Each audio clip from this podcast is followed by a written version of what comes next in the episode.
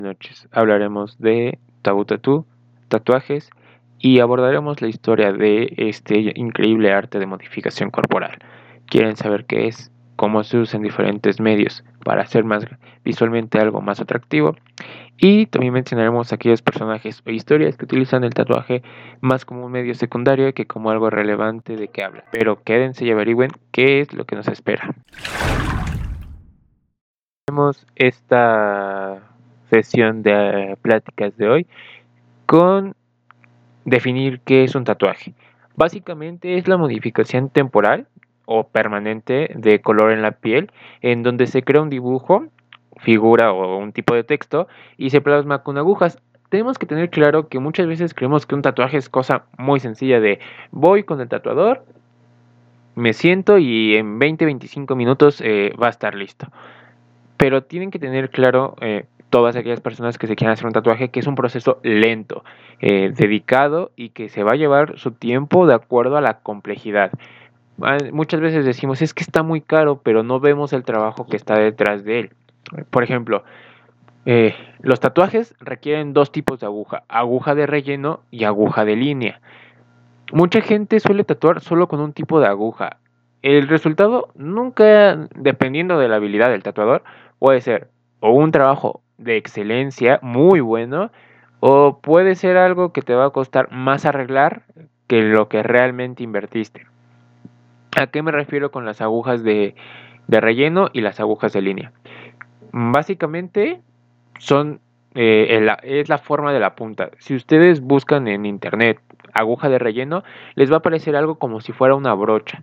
Va a ser la, la, aguja del tatuaje y en la punta van a estar como si fueran varias puntas de aguja de coser alineadas de manera, de manera horizontal una junto a otra. Esas son agujas de relleno.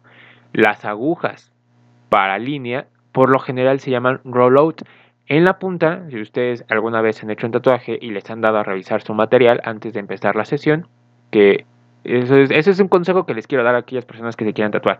Siempre que vayan a un estudio, ellos les tienen que permitir revisar tanto el cañón de la tinta como la aguja o las agujas a utilizar. Tienen que revisar que la fecha de caducidad esté, esté correcta, no, esté, no sea material caduco, porque sí, chavos, las agujas para tatuar caducan. Es material estéril y todas traen en la parte de atrás la fecha de elaboración, la fecha de caducidad y un número de serie. Revisen que, esos, que esa fecha de caducidad no esté vencida porque puede traerles problemas de salud o puede dañar el resultado final de su tatuaje. También les recomiendo que eh, si pueden, si se los dan a revisar más bien, pidan que les den a revisar su material, lo levanten contra la luz, de preferencia, si hay una ventana cerca, contra la luz de azul, para revisar que el empaque no venga roto, con algún tipo de perforación o cualquier cosa, porque esto también es importante. Si viene maltratado, perforado o abierto de alguna forma, también deben pedir que se los cambien. Es muy importante esto, chavos.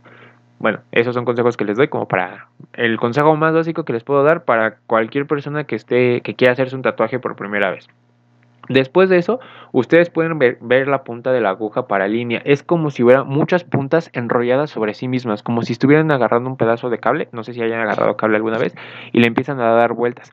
¿Cómo se ve esa figura eh, enredada, torcida?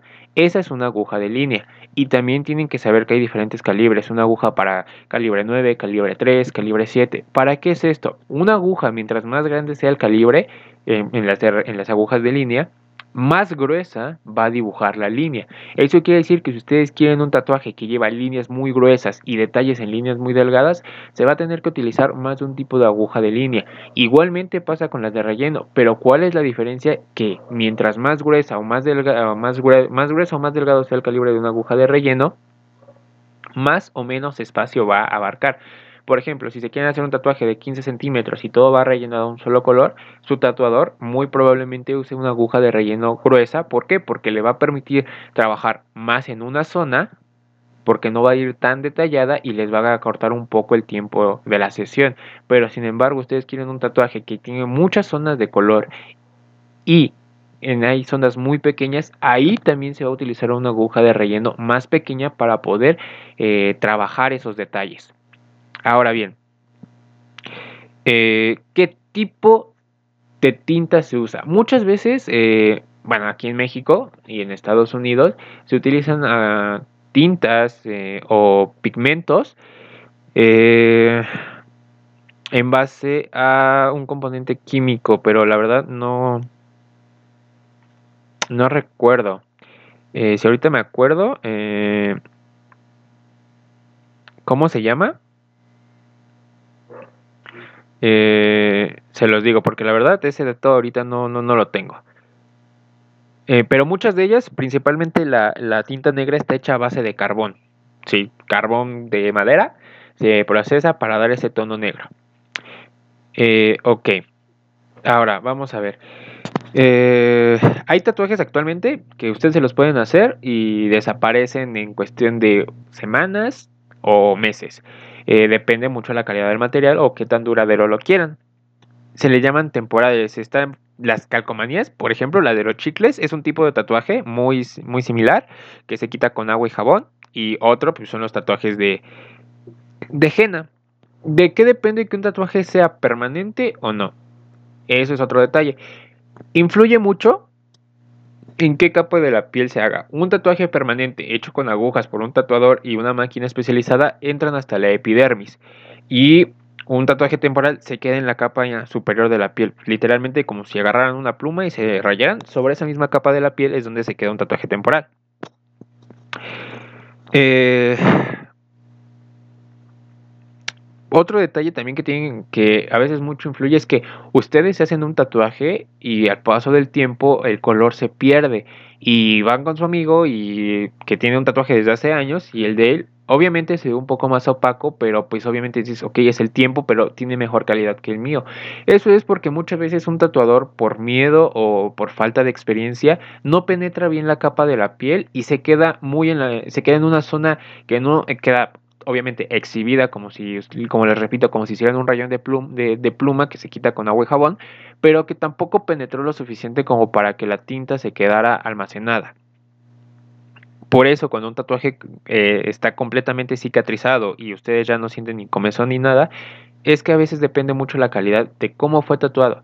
A veces, eh, yo tengo un amigo que hace como cuatro años se tatuó eh, un tiburón en el antebrazo izquierdo y dos años después que lo volví a ver, después de muchas cosas, seguía teniendo el mismo tatuaje y parecía como eh, la calidad de la tinta era muy buena y el trabajo también era muy bueno. No se veía que el, que el color fuera degradándose. Digo, también el tatuaje tenía como dos años, pero pues obviamente en la exposición al sol, por si no lo sabían, eso también es otro consejo. Si se van a tatuar zonas de la piel expuestas al sol, como brazos, como cuello, como si son personas que suelen usar shorts o que son eh, chicas o mujeres que les gusta usar vestir y se tatúan las piernas. Eh, es muy importante usar un protector solar. ¿Por qué? Porque los rayos UV del sol degradan la calidad del color de las tintas, principalmente en tatuajes de color. Basta con usar un protector solar cualquiera, no, les, no tienen que comprar ningún producto especializado, su protector solar como sea. Y eso les va a ayudar mucho a proteger su piel y a proteger su tatuaje. Muy bien, ahora, ¿por qué un tatuaje es eh, permanente? ¿Qué lo hace permanente? Eh, básicamente es eh, la manera en la que está curado. Eh, es este cómo es que el cuerpo procesa el tatuaje que lo, que lo hace permanente.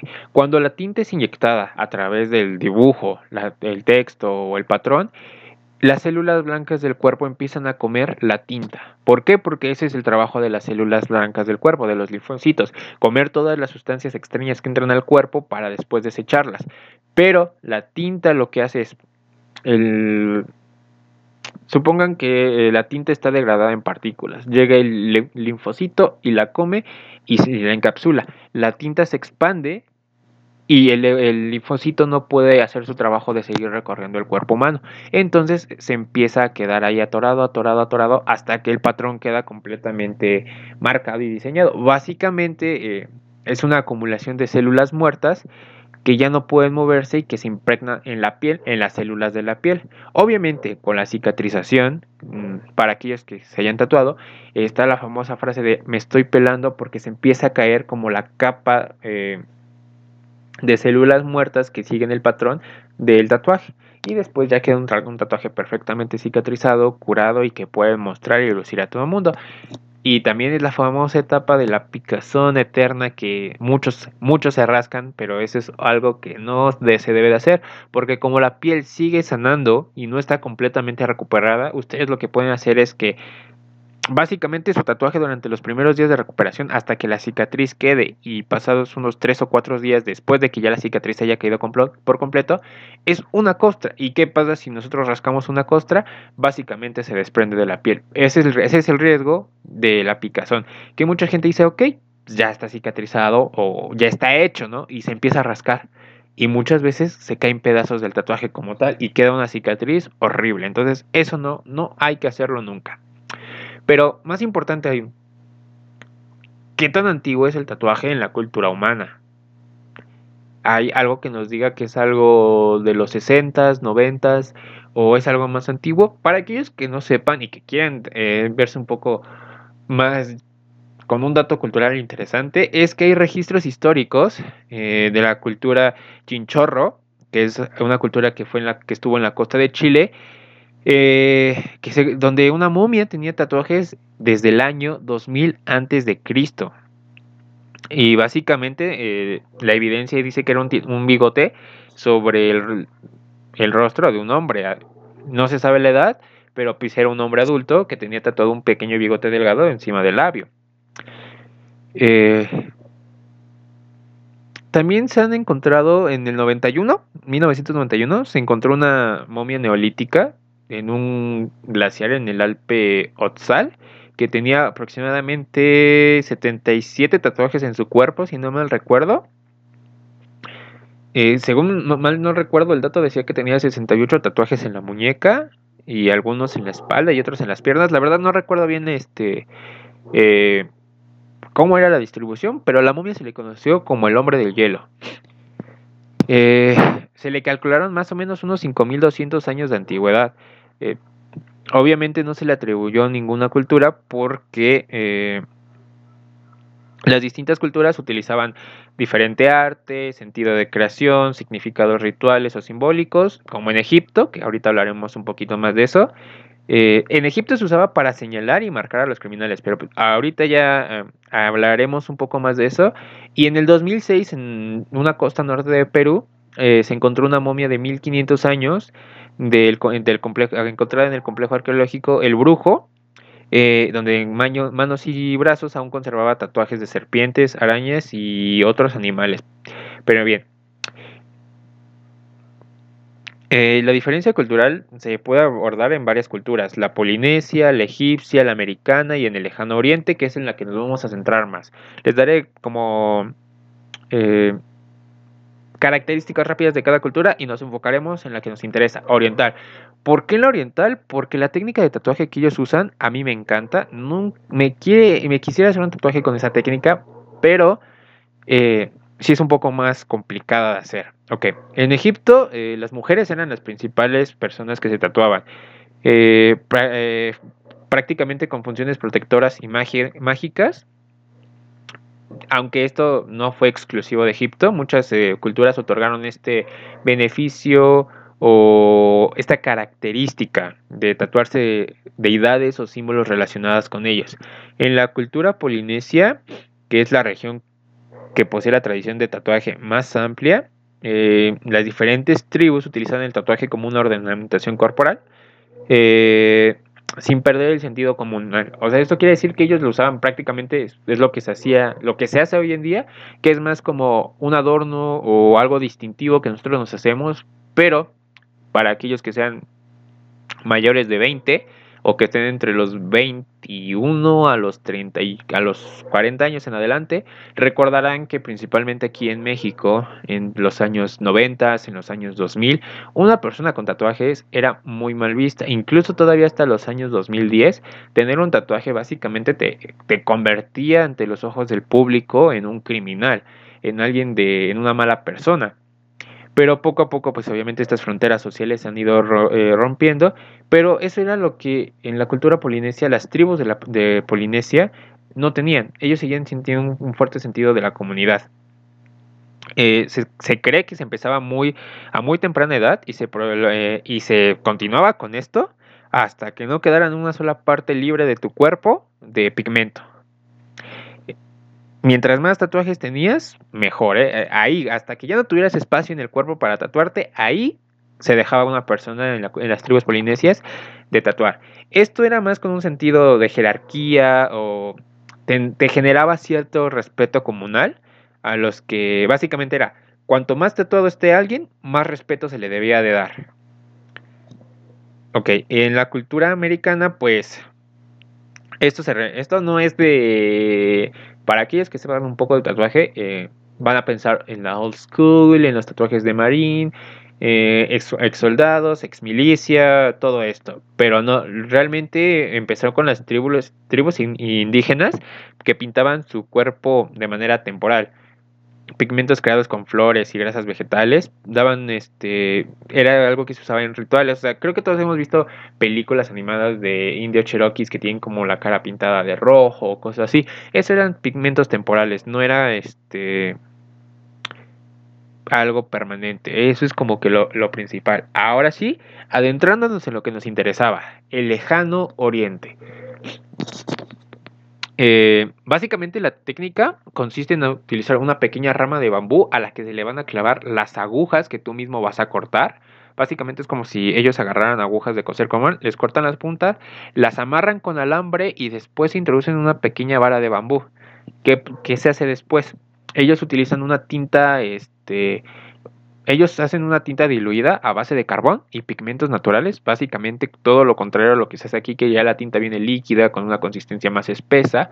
Ellos, ellos mismos preparan en, los estudios, eh, por decirlo de alguna manera, eh, la tinta y básicamente es remojar las puntas e ir golpeando con una varita, con una varita o con otro instrumento, la, pequeña vara de bambú, e ir introduciendo el pigmento a la piel. Básicamente es, no se usa una, máquina, se utiliza esto. Pero fue en el siglo X a.C. que esto llegó a la cultura japonesa.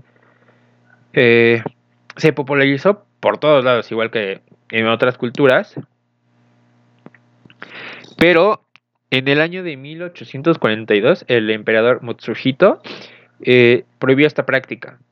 Eh, esto sucedió porque el país empezó en un interés político de abrirse al mercado mundial y pues básicamente fue lo que les digo. Eh, ellos no querían dar una imagen criminal, una imagen de ser alguien, personas peligrosas, una, una imagen barbaria, por así llamarlo, porque los prejuicios siempre han detenido el avance cultural y de expresión. Entonces, del 62 hacia tiempos actuales, la práctica del tatuaje en Japón está muy mal vista. Eh, literalmente tú no puedes ir por la calle y decir que eres tatuador. Eh, en primera, se te ve mal. Y en segunda, eh, en términos legales, también te estarías metiendo en un problema. para aquellos que no sepan, en Japón es ilegal que tú seas tatuador o te dediques al tatuaje si no cuentas con una licencia médica. O sea, básicamente si tú no tienes un título de médico, no puedes dedicarte al tatuaje. Por eso muchas personas que son, eh, muchos tatuadores de, japoneses que se dedican a esto, básicamente es como, ok, yo te tatúo, pero tú no puedes decir nada. Llegan, ahora sí que sus clientes llegan ahora sí que por recomendación y muchas veces el primer cliente suele ser un amigo de esta persona, un amigo muy cercano y pues ahora sí que es de boca en boca y es un secreto a, a voces, que muchas personas lo saben, pero nadie lo dice para no meterse en problemas. Pero lo más interesante de, de esto es que en Japón sí estuvo realmente, o sea, como en todo el principio del tatuaje, estuvo básicamente ligado muchos años a los yakuza, que es básicamente la mafia japonesa, igual que en México estuvo, en México y en Centroamérica principalmente, Sudamérica, está muy ligado el tatuaje, eh, bueno, estuvo muy ligado el tatuaje en los años 2000, 2010 con los Maras Salvatrucha o sea, básicamente creo que todos conocemos eh, un poquito de ellos, o por lo menos de nombre identificamos quiénes son los Mara Salvatrucha. Eh, entonces, obviamente cuando un sector de la población eh, trae como representativa los tatuajes, pues muchas veces el prejuicio y el miedo ganan y pues obviamente sí tendemos a relacionar a las personas con tatuajes como malas personas, como criminales, pero pues poco a poco esta barrera se ha ido rompiendo. Eso es algo que creo que podemos eh, eh, ir rescatando de nosotros. Muy bien, ya para terminar rápido como con la introducción al tatuaje, visto de manera cultural, visto de manera social, visto de manera eh, ceremonial o religiosa, creo que cabe mencionar que actualmente existen muchos estilos, old school, new tradicional, eh, el puntillismo, yo no, yo no, yo personalmente no lo considero realmente un estilo de tatuaje, lo considero más bien eh, un complemento para agregar a un tatuaje, pero mucha gente lo considera como dot work o puntillismo. Yo no, yo personalmente no. el ornamental es que, o geométrico, son, pues básicamente creo que todos, eh, o la mayoría de las personas ubicarán que es un tatuaje geométrico. El estarcido, esos son este más como si fueran un graffiti en la piel, por dar un ejemplo o algo, un ejemplo gráfico un poquito más, más sencillo de entender. Black and Gray, ese es uno de mis favoritos. Eh, son básicamente todos esos tatuajes que se hacen a base de tintas negras y este y de vez en cuando eh, tinta blanca para dar colores de sombras. Lo que a mí me gusta del black and gray es que eh, lo puedes mezclar con el neo tradicional, porque el old school eh, es un estilo de tatuaje adoptado por la que fue creado en Estados Unidos en los en 1900. por lo general son anclo, anclas, faros, elementos relacionados con el mar. Y básicamente este estilo del old school se define por líneas gruesas, un color sólido sin degradar y suelen ser colores intensos, rojos, azules. Eh, de vez en cuando se solía usar el amarillo y tonos verdes. O sea, son tatuajes muy sencillos, muy simples. Si alguien tiene oportunidad de, de googlearlo, buscar imágenes del old school, van a ver que es un, tatuaje, un estilo de tatuaje muy interesante. Pero el neo tradicional es una variedad, es como la versión moderna o más actual del old school. Permite el uso de más colores, de líneas gruesas, de líneas delgadas. Eh, se pueden degradar los colores. Y las temáticas ya no se ve tan limitado a temas relacionados con el mar o cosas así, ya es más amplio. Y el neo tradicional o neo traditional eh, se puede mezclar con el black and gray porque, como les digo, o sea, el old school te permite una variedad de colores más y de temáticas más amplia que el old school. Pero si lo mezclas con el black and gray, te va a dar un resultado, un estilo bastante bueno y como los colores black and gray se utilizan tintas negras y para dar juego de luces y sombras es un estilo que es, a mí me gusta cómo se ve la mezcla de estos dos estilos pero en fin ya que estamos mencionando el black and gray hay que mencionar el black work eh, ¿Qué es el black work? Básicamente es tomar una zona de tu piel y pigmentarla completamente de color negro, sin ningún diseño, sin ningún este sin nada, o sea, básicamente tú dices, me voy a tatuar el, del codo hacia la muñeca de black work, básicamente toda esa zona de tu brazo va a ser solo tinta de color negra. ¿Por qué existe este estilo? Eh, muchas veces eh, es lo definiríamos como la expresión máxima del amor al tatuaje. Muchas personas, eh, nunca falta la persona que se hace uno o dos tatuajes y ya se cree experto en el tema y es como de, ay, es que a mí me gustan los tatuajes grandes, llamativos, definidos, detallados. Ok, está bien, es tu estilo, pero tenemos que tener en cuenta que el tatuaje como tal es un mundo y así como para, ahora sí que para quien dice, como quien dice, para gustos, colores. Cada una persona es libre de interpretar el tatuaje en su cuerpo como quiera. Si a ti te gustan los tatuajes minimalistas, sencillos, adelante. Si a ti te gusta el black work, obviamente vas a hacer black work. Te vas a tatuar completamente un día de todo el cuerpo de negro y pues hasta ahí va a quedar. Pero como les repito, mucha gente suele siempre criticar, es que el otro día vi, o es que a mí no me gusta que traigan un tatuaje de algo por aquí, otro tatuaje de algo por allá. A mí me gusta que, a mí me gustaría que si fuera un si me voy a tatuar un brazo fuera un tatuaje grande, que abarque todo. Y pues sí, es válido, cada quien tiene su manera de visión, pero no olviden que ustedes si se van a tatuar van a hacer algo que a ustedes les guste y obviamente háganlo en un estudio profesional, se los recomiendo mucho, se van a evitar broncas, problemas de salud y están jugando a la segura con el resultado y la calidad de su trabajo. No, no sean personas que porque quieren algo barato vayan a ir y lo hagan en un lugar culero. O sea, no solo, no solo van a obtener un trabajo de mala calidad, sino que también están poniendo en riesgo la salud de su cuerpo. Entonces, eh, háganlo bien, si lo van a hacer, todo bien. El último estilo que les voy a hablar, porque pues, es rápidamente por mencionar como los más populares, es el Avant-Garde que, o Brush. Eh, básicamente es el estilo que les mencionaba de la característica del estudio japonés. Eh, es muy complejo y la mayoría de las veces, ya que no se sigue un, un patrón, porque es básicamente algo que haces al aire, al hilo, eh, el tatuador siempre crea una pieza a la demanda del cliente con algo llamado la técnica freestyle. Y esa es una pieza que jamás se van a, repetir. Eh, son piezas únicas, algo digno de exhibirse en un museo si lo hubiera, pero en fin. Ok. Eh, para los tatuajes permanentes, eh, básicamente la técnica más popular es el láser.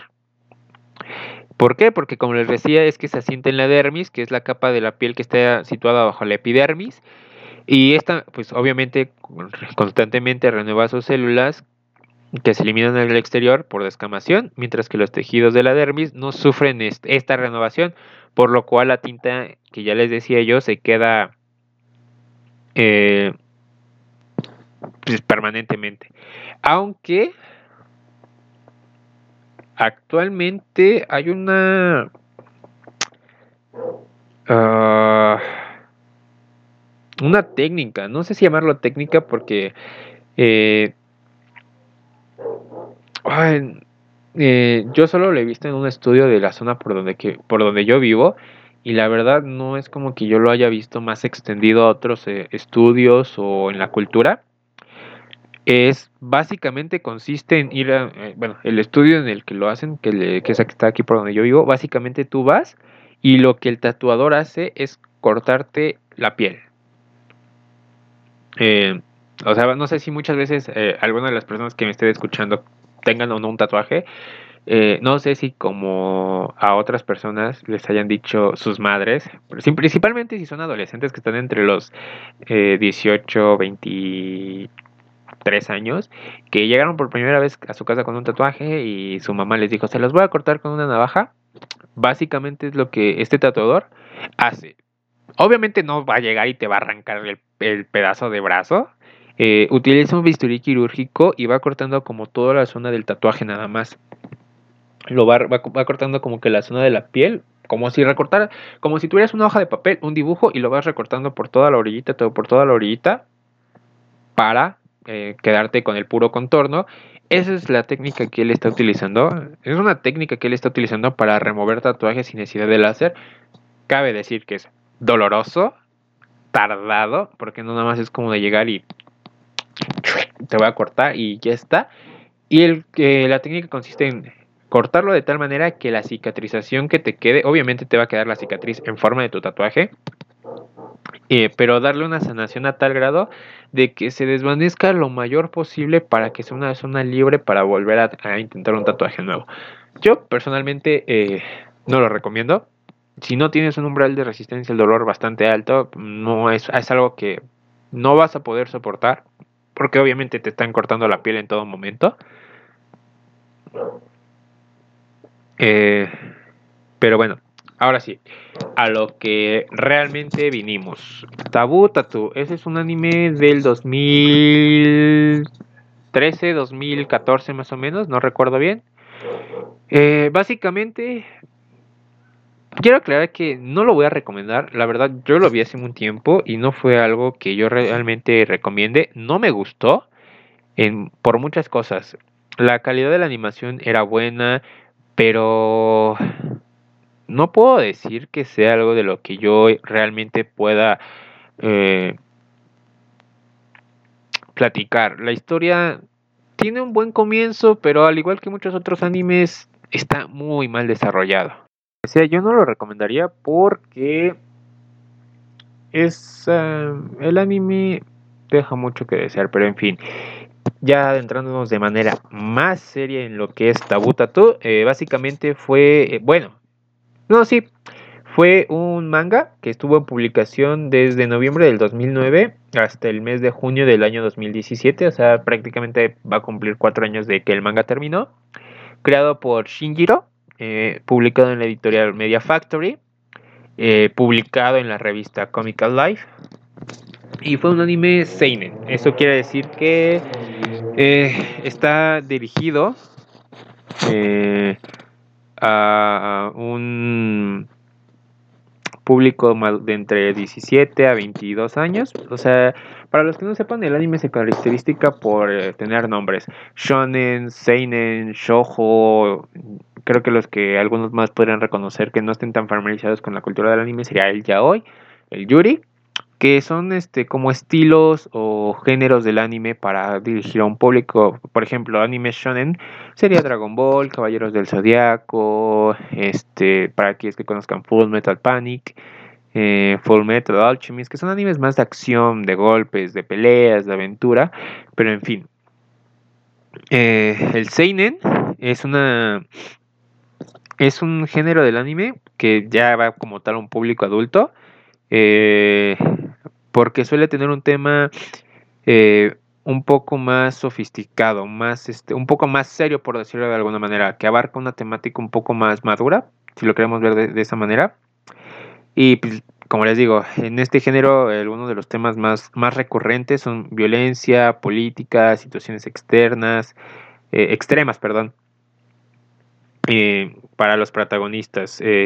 uno de estos que también les voy a hablar en un futuro se llama Beatles, pero en fin, ahorita concentrémonos.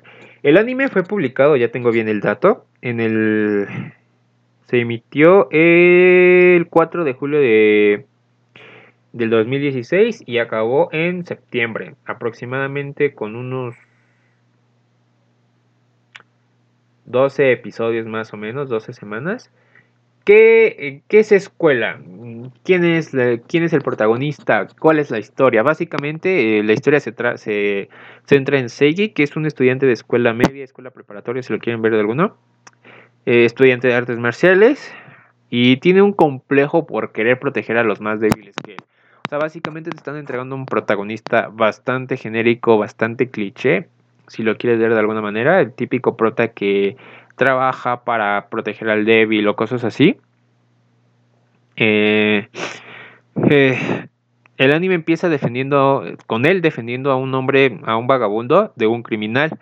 Este, este hombre de repente le da como una especie de piedra, una especie de, de sí, de piedra. Y esto deja plasmado un tatuaje en la palma de este, en el, ay, ¿cómo se llama? En la palma de su mano.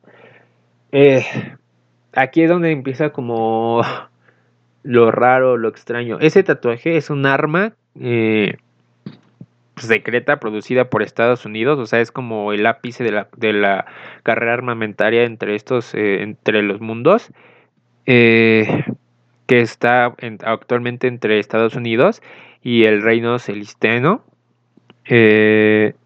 Y obviamente Seiji se ve obligado a escoger entre ambos países ya que pues Estados Unidos y el reino están buscando recolectar las poderosas marcas de poder o los tatuajes, que es lo que ahora Segi posee. Eh, y básicamente la trama empieza cuando Segi se encuentra con una misteriosa chica que también puede usar el poder de los tatuajes. Eh, obviamente no puedes, eh, el tatuaje te ofrece unas características físicas superiores y te permite el acceso a habilidades eh, casi mágicas, ¿no? Por decirlo de alguna manera. Cabe destacar que eh, cada tatuaje o cada arma misteriosa tiene un detonante, como algo que tienes que usar o hacer para poder este, utilizarlo. Pero realmente, ¿qué es? ¿Qué es? En este caso, eh, perdón. En este caso, para usar un ejemplo, el detonante del tatuaje de la coprotagonista es la tiza. Antes de poder tener acceso a su tatuaje o para activarlo de alguna manera, ella tiene que romper un pedazo de, de de tiza entre sus manos para acceder. Y dependiendo del tipo de tatuaje que tengas son las eh, habilidades a las que tienes acceso. Eh, eh, en este caso, Seigi tiene uno de los famosos tatuajes sin detonador. O sea, básicamente no se sabe qué lo activa. Pero pues conforme avanzamos en la serie vemos que el tatuaje de Seigi se activa cada vez que tiene sangre. Quisiera ser más, un poco más preciso con la información, pero es que la verdad... Mm, ah, es que es bastante, el anime es bastante controversial, no deja mucho que desear. La, no como les digo, eh, la premisa era interesante, eh, porque a diferencia de otros este, eh, animes donde la magia era el origen de todo, ver que aquí la tecnología era lo que te daba el acceso a los poderes, era bastante refrescante. Pero como todo lo bueno, siempre hay algo malo. La ejecución mandó cualquier esperanza de tener un anime de excelente categoría a la basura.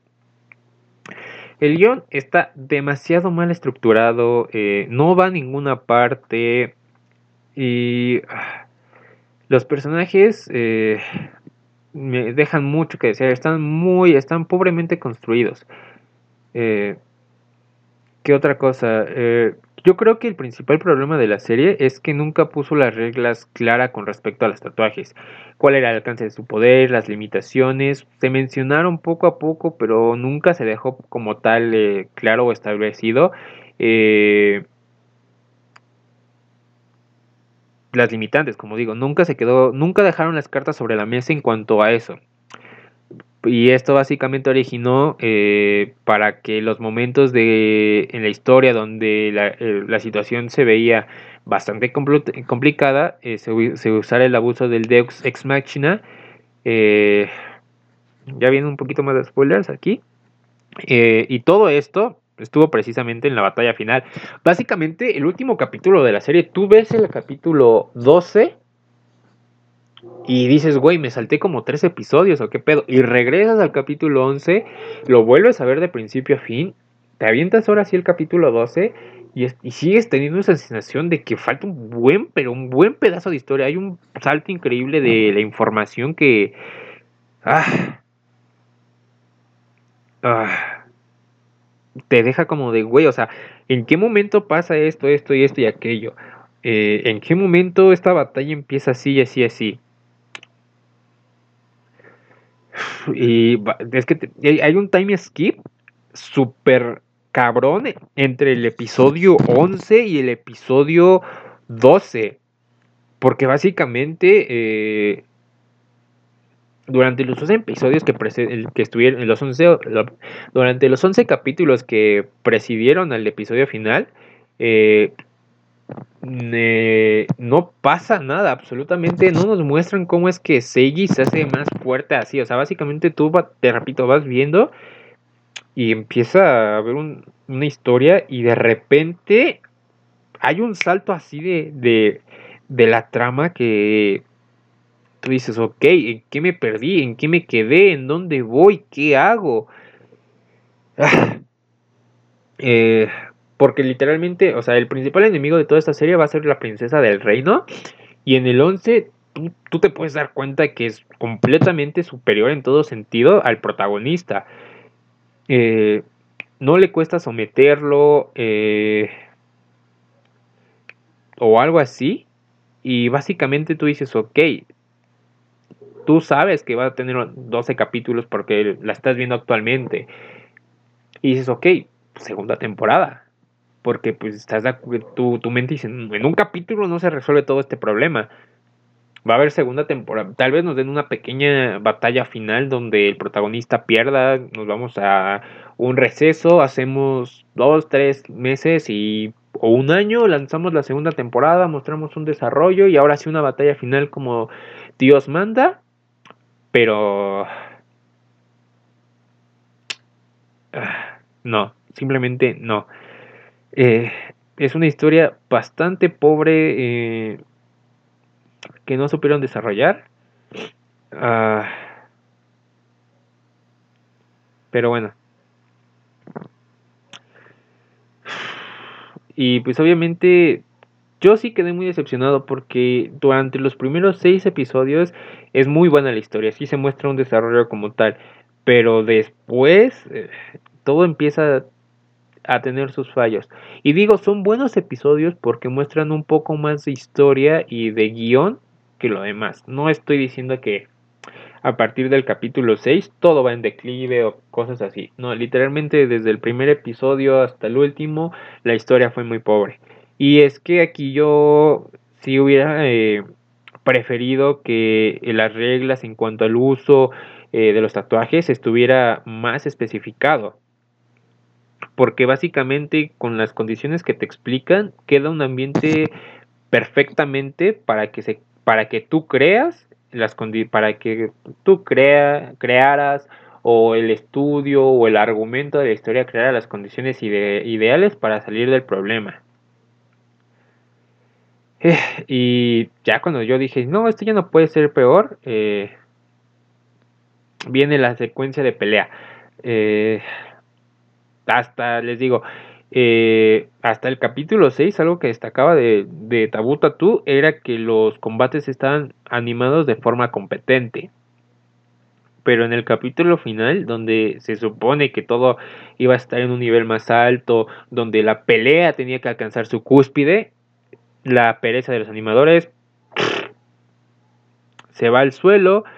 Fue básicamente zoom y loop de secuencias y no había manera de entender los segmentos enteros del combate. Y cuando se puede ver una finalmente ver una toma de, de condiciones eh,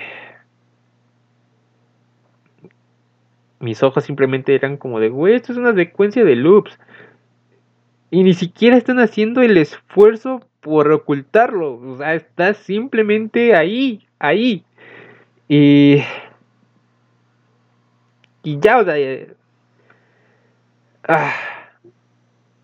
Yo sí, la neta, sí estuve bastante decepcionado.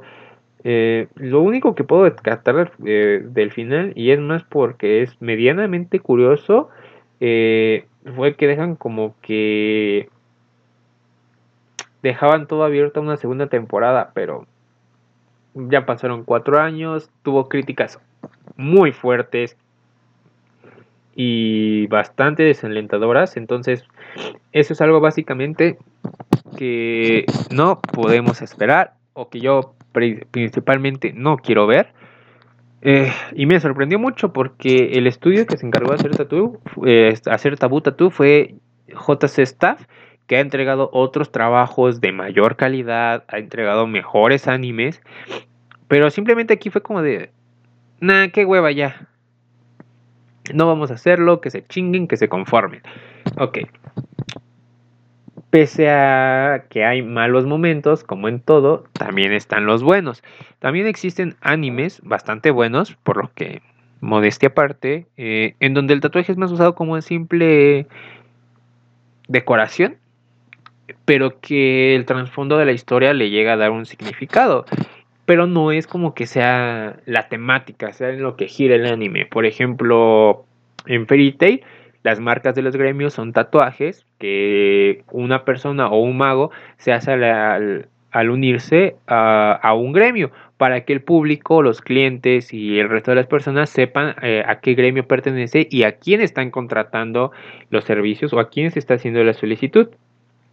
Eh, la, la, famosa marca del gremio de Fairy Tail es algo que simula ser un hada con cola. Sabertooth, un tigre con un tigre de dientes de sable. Mervyn Hills es una sirena, es como una especie de sirena cruzada, por decirlo de alguna, es como una M, y semeja a una sirena. Eh, Blue Pegasus es el famoso caballo con las alas a los lados. Lamia Scale, pues básicamente es una lamia, lo que es la marca del gremio representante. Y así nos podemos ir. Incluso eh, la marca de los gremios llega a ser algo eh, una característica tan fundamental que incluso los gremios oscuros o los gremios ilegales o de magos oscuros que se dedican al crimen la, tienen también. Tienen eh, una marca o un tatuaje para distinguir a sus, eh, a sus miembros. y hay otros casos en donde se utiliza simplemente para darle un poco de personalidad al personaje o que va a servir en un futuro como una problemática, pero que no se van a enfocar completamente en ello. Un ejemplo de esto sería Izumi Miyamura del anime Horimiya, que está actualmente en emisión. El sábado creo, si no me recuerdo, sale el capítulo número 6. Él es un chico de preparatoria. Eh, de, la historia empieza con con él en su segundo año. y básicamente tú lo ves, es cabello largo, anteojos, solitario, eh, y tú dices, ok, va a ser la típica historia del chico nerd que se enamora de la chica popular y todos felices y contentos. Pues no, básicamente ese es el aspecto que da Miyamura en la escuela, porque fuera de ella no usa lentes, eh, se peina, tiene nueve piercings y básicamente para no hacerles un spoiler, él tiene varios tatuajes en la zona del cuerpo, por lo cual siempre está usando el uniforme grueso de invierno porque él dice que sus tatuajes se ven a través de una camisa blanca o que el, uniforme corto del verano y la primavera no le permitirían este ocultarlos y pues obviamente lo metería en problemas tanto con la escuela como con los profesores. Eh, así que pues básicamente eh, es como la problemática del inicio del anime. Eh, y en el manga conforme van avanzando la historia eh, este misterio de por qué él siempre usa tanta ropa empieza a intrigar a uno que otro de sus compañeros y pues buscan como una manera de de descubrir qué es lo que lo oculta. Pero pues, no es algo que te diga, te van a aventar 20 capítulos ahí detrás de él. No, la verdad son cosas de un capítulo o cosas de una escena y ya, se, acabó. Se acabó. Eh, ¿Qué otro podemos otros personajes que tengan como esta misma característica de usar el tatuaje más bien como un elemento cómico que realmente como un elemento de la trama? Sería, uh, déjenme recordar. Mm, la verdad no me recuerdo otro personaje. Mm, pues la verdad no, no recuerdo otro personaje. Pero en fin, eh, creo que esto será todo por hoy.